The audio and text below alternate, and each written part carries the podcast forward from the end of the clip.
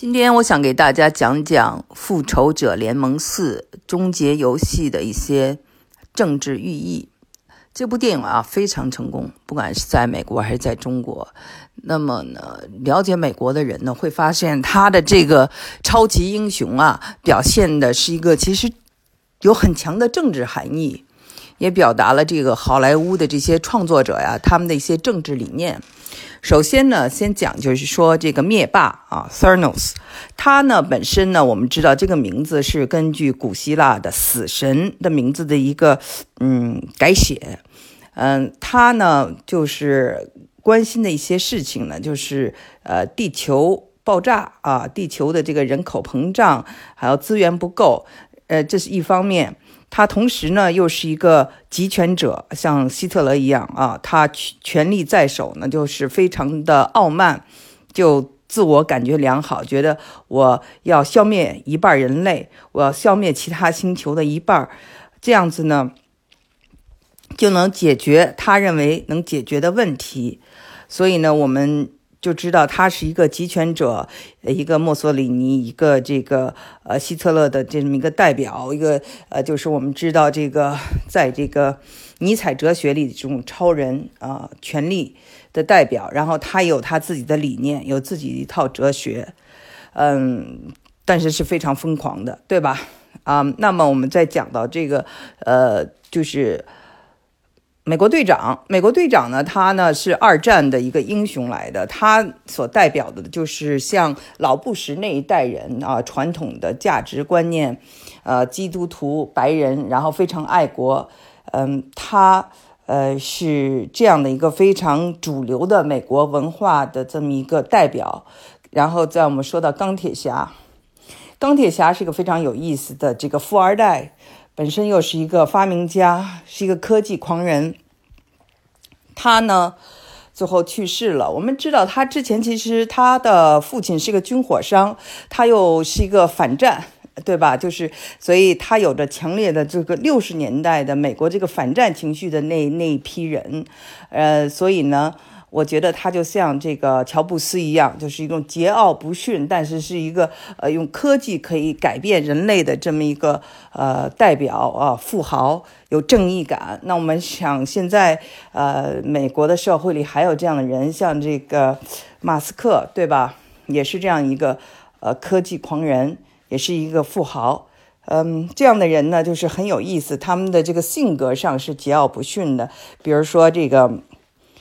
嗯，钢铁侠跟他的父亲关系很不好，最后呢，两个人和解了。我们知道，这个乔布斯生前跟他的亲生父亲关系一直不好，他都没有原谅他的父亲。但是我们知道，在这个电影里头，呃，那个创创作的人还是希望看到这个钢铁侠能够跟他的父亲最后和解，也是表达了他们一种美好的愿望。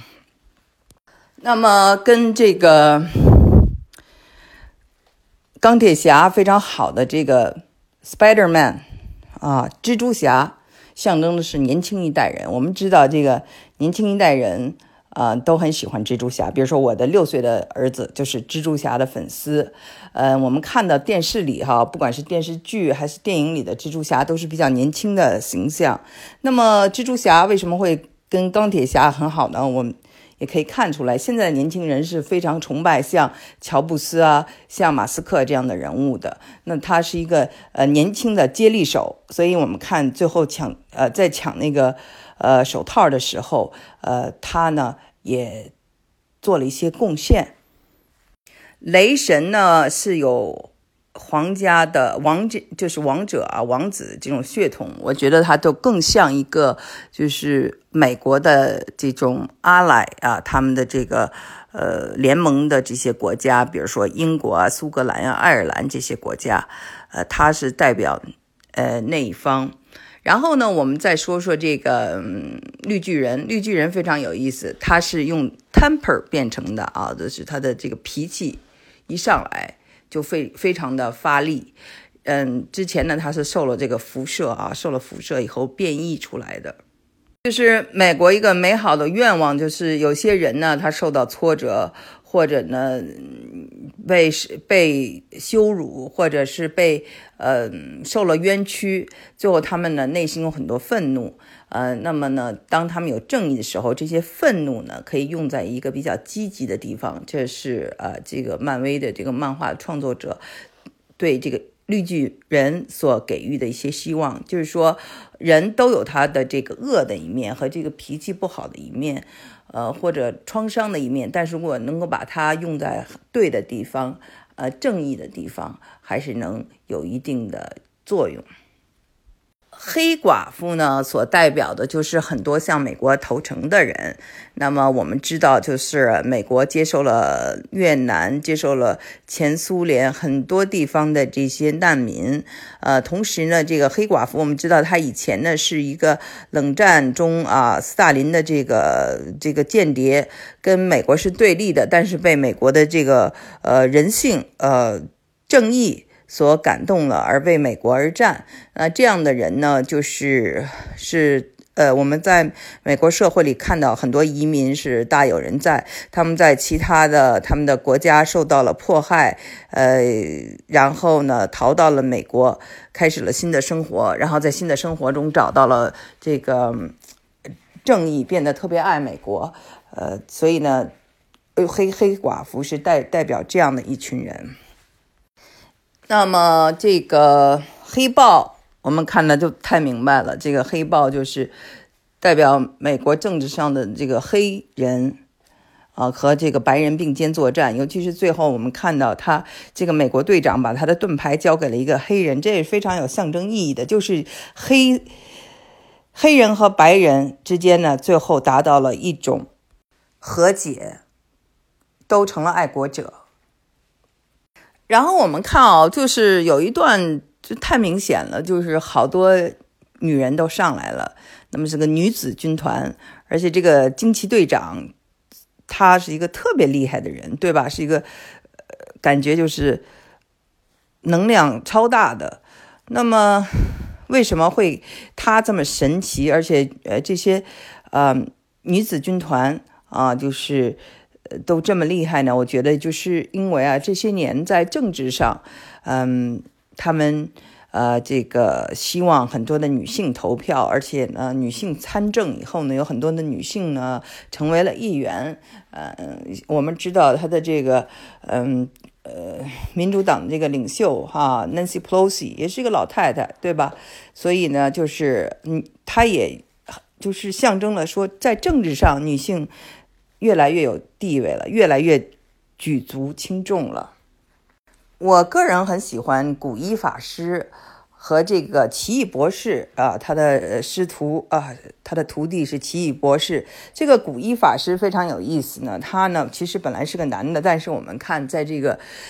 电影里头，他是一个女的，而且他是一切这个珠宝呃这些钻石的这个呃不是钻石这个珠呃这个宝石的这个。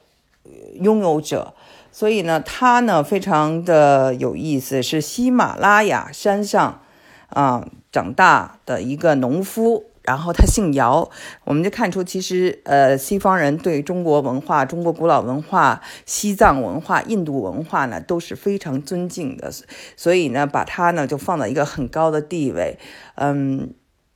再一个呢，就是说呢，他们就是一种师傅，对吗？呃，所以有师傅叫师徒关系。我们知道，在这个中国文化里头，这个师徒关系就像父母父你的父父亲母亲一样，这个你的师傅是非常看重的，也是孝的一部分。所以呢，他在这里呢也讲了他的这个徒弟是这个啊奇异博士，嗯，所以呢就有一种传承，有一种啊文化的传承在里面。